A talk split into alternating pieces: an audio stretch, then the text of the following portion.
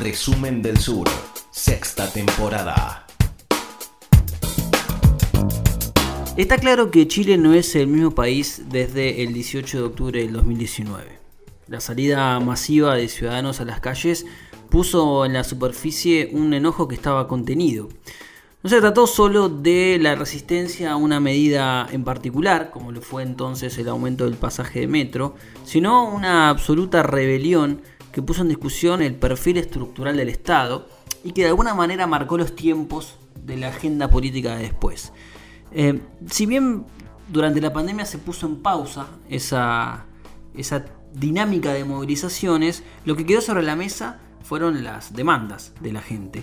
Y mm, bueno, de alguna manera agudizó la pandemia las este, tensiones y la desigualdad social que eh, predomina en Chile, en Chile de hace mucho tiempo.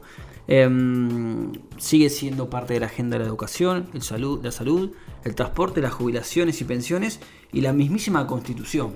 En ese sentido hay dos cuestiones. Una es que la semana pasada se aprobó eh, la ley que permite retirar el 10% de los fondos de las AFP, que ahora vamos a contar qué es.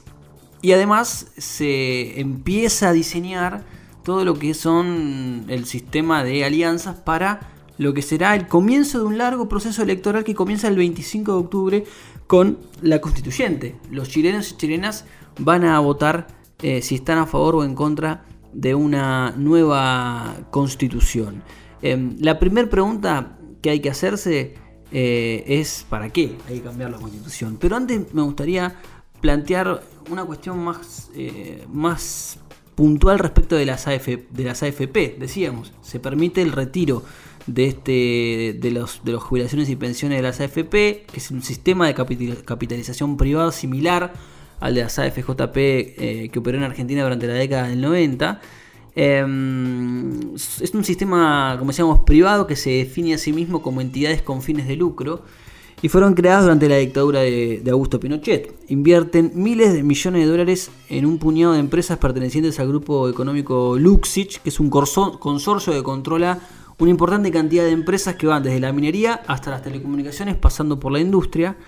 Y mm, los trabajadores eh, formales reciben un con, contrato, reciben descuentos de 10.75% de su salario mensualmente, que va a una especie de alcancía que luego se capitaliza, es decir, va a la especulación financiera y después los hombres y mujeres de 65 y 60 años que programen su jubilación eh, lo hacen en función de su esperanza de su esperanza de vida. Según un informe del Centro de Investigación Periodística del CIPER de Chile del 2017, el 91.4% de los pensionados pagaron por las AFP en la modalidad de retiro programado. Em, no recibieron menos de 150.369, mientras que los dueños de las empresas administradoras obtienen ganancias siderales.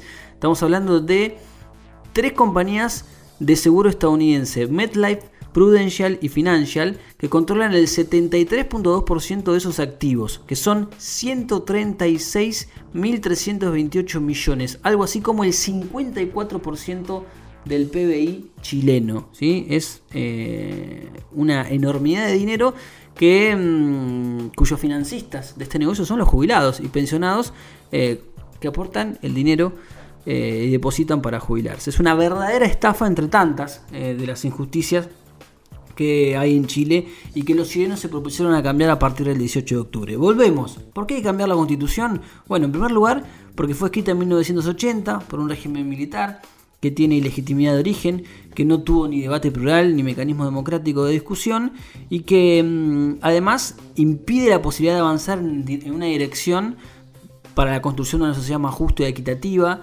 no tiene derechos, eh, protección de derechos económicos, sociales y culturales, no es neutra en relación al modelo de desarrollo que propone, em, está muy atravesada por la dinámica eh, liberal que primó durante la dictadura de Pinochet y después con los gobiernos democráticos.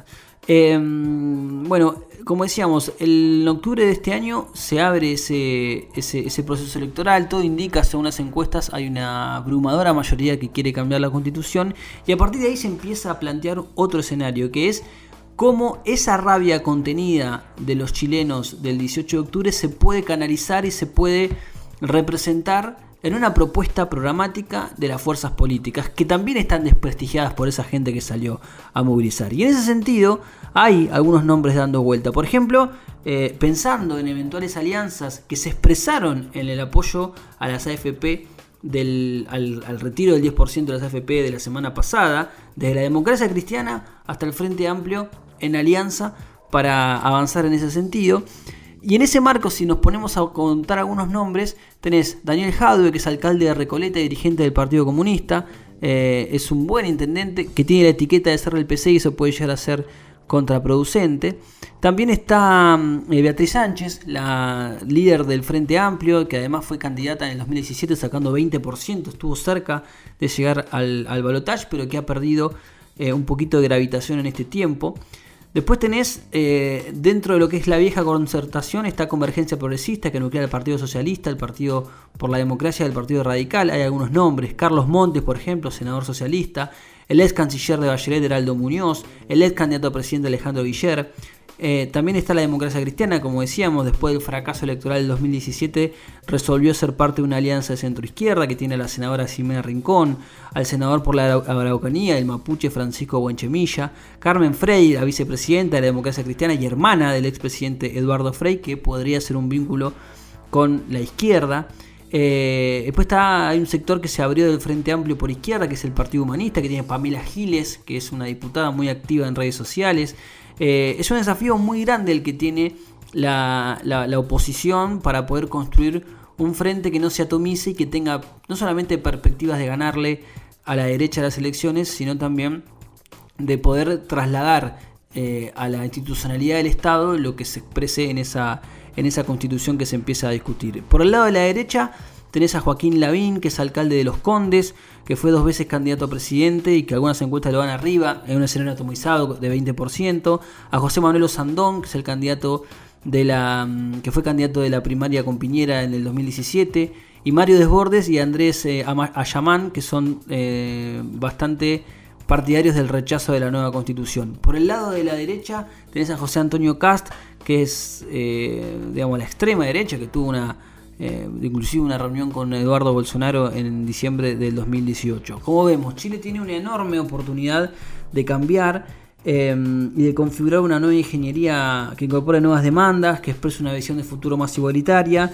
La sociedad civil sin duda es el motor de empuje de ese cambio eh, inevitable, pero que todavía tiene las fuerzas políticas corriendo por atrás. Es un problema muy grande ese y es un enorme desafío porque la masividad y, horizontalidad sin representación institucional es una cáscara vacía que se pierde en el discurso testimonial. El amplio espectro progresista deberá hacer carne el lema de unidad hasta que duela, que supo escucharse en Argentina en la previa de la victoria del Frente de Todos, y de eso depende la posibilidad de suturar el vínculo con la sociedad, superar el escepticismo y canalizar el enojo en una propuesta política que resulte determinante para no quedar atados a cambios cosméticos y de corto plazo. Guerra comercial, cambio climático, desarrollo sustentable, todos los temas de la agenda global en resumen del sur. De 11 a 13 por 0223. Radio